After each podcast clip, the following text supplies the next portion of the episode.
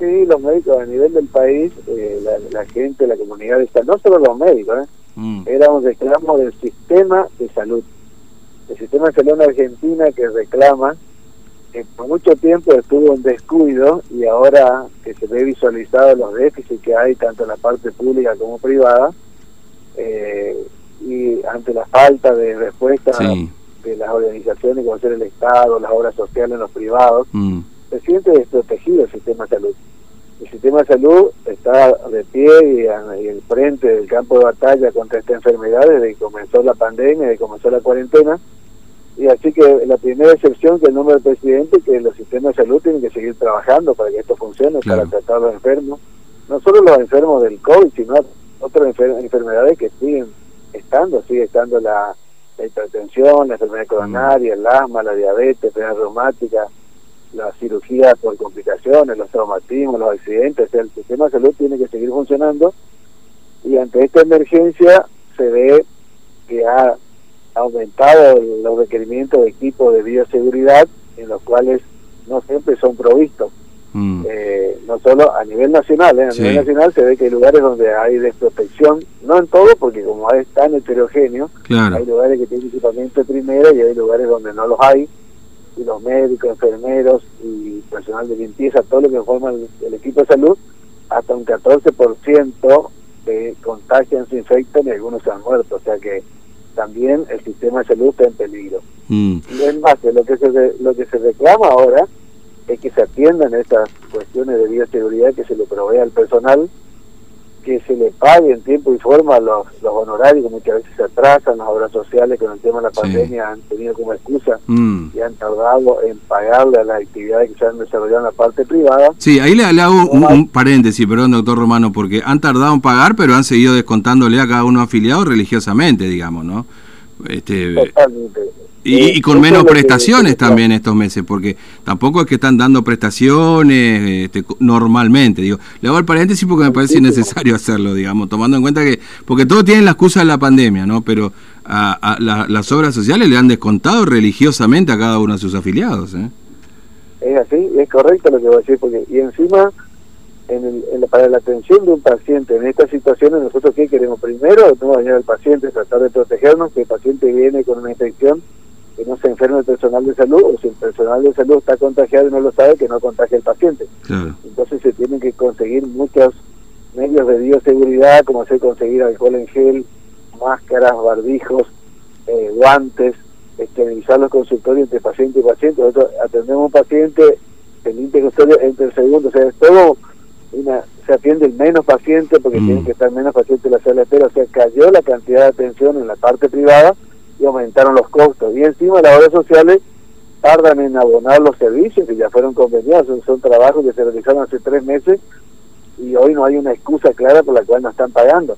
Mm. También a nivel nacional, cuando se habla de emergencia, ¿qué es emergencia? Emergencia es que se dispone en fondos extraordinarios para salvar esa emergencia.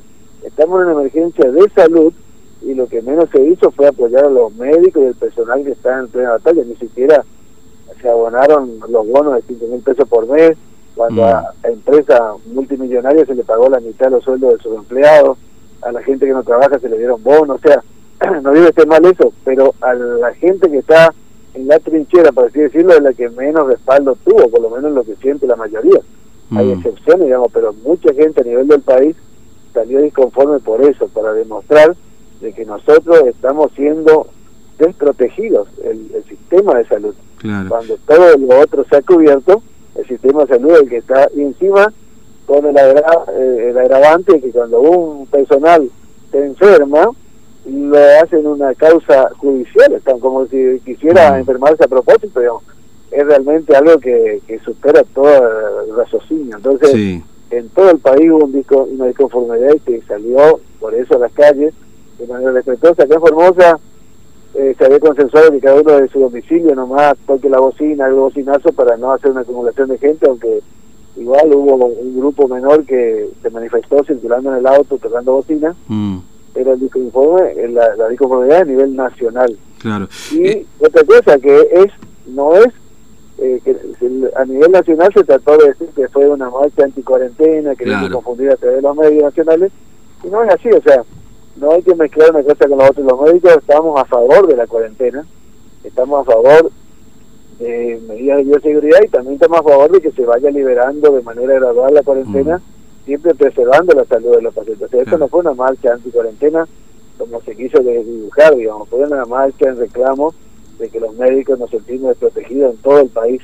Y de esa red, Formosa se unió, digamos, y hay más de 200 profesionales que que están de acuerdo con ese proceso. Mm. Ahora, localmente es, es un análisis parecido, digamos, a este que usted nos da nacional, es decir, que hay lugares donde digamos, los, los insumos están y que este, en una provincia, lógicamente, que no tiene caso de coronavirus, también esto corresponde decirlo, digamos, pero eh, eh, también es una situación similar, es decir, hay lugares donde se cumple más y hay lugares donde se cumple menos esto de los insumos este, para atender esta situación.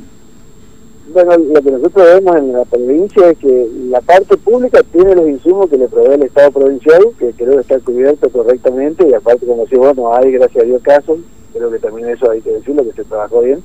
Pero en la parte privada estamos complicados porque en la parte privada ya no depende del gobierno, sino que depende de las obras sociales. Claro.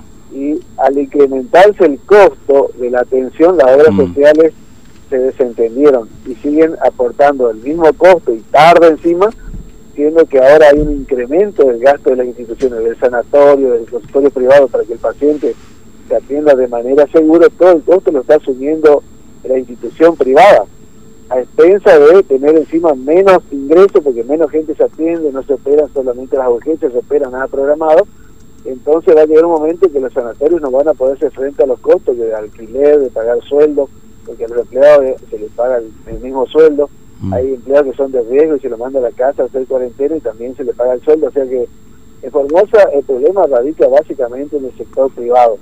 La parte pública, por lo que yo veo, están bien organizados y tienen recursos. Y también, por suerte, no hay pacientes con el COVID todavía. Entonces, no hay pacientes internados con COVID. Si hubieron, fueron sospechosos que dieron negativos.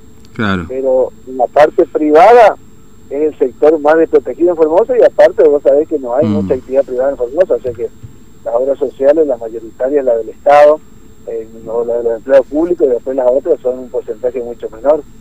Entonces, todas las obras sociales están en la misma situación, están incumpliendo el mejorar eh, los gastos que se genera y eso, por ejemplo, en la parte de odontología, se le traslada directamente al paciente, o sea, el paciente tiene que hacerse cargo de lo que cuesta el equipo de seguridad para mm. atenderlo de manera segura. Sí, cerca de 1.200 pesos aproximadamente, 1.200 pesos más o menos el costo extra que tiene, digamos, para, para el paciente. Esto me estuvieron contando el fin de semana. Creo que es 2.500 pesos lo que se quiere que una ah. entrevista que le hicieron a los odontólogos. Ah, ah, bueno, sí, me, contaba este fin de semana. Bueno, dependerá seguramente también un poco de, de cómo sea aquí, no sé, pero me contaron ese, cierto, mire, justo este fin de semana estábamos charlando de esto con algunos profesionales. Este, ahora, este, doctor Romano, entonces, esta, esta es un poco, ¿tiene algo que ver también con lo que ha pasado ahí en el Hospital Central también, con algún corrimiento, con alguna sanción, también un poco muy, muy parecido a lo que usted estaba comentando, ¿no? Es decir, médicos que se han contagiado este, con la enfermedad y que han sido denunciados, y aquí, bueno, un médico que decidió no hacerse cargo, digamos, de, o en disconformidad de un área, particularmente coronavirus, y también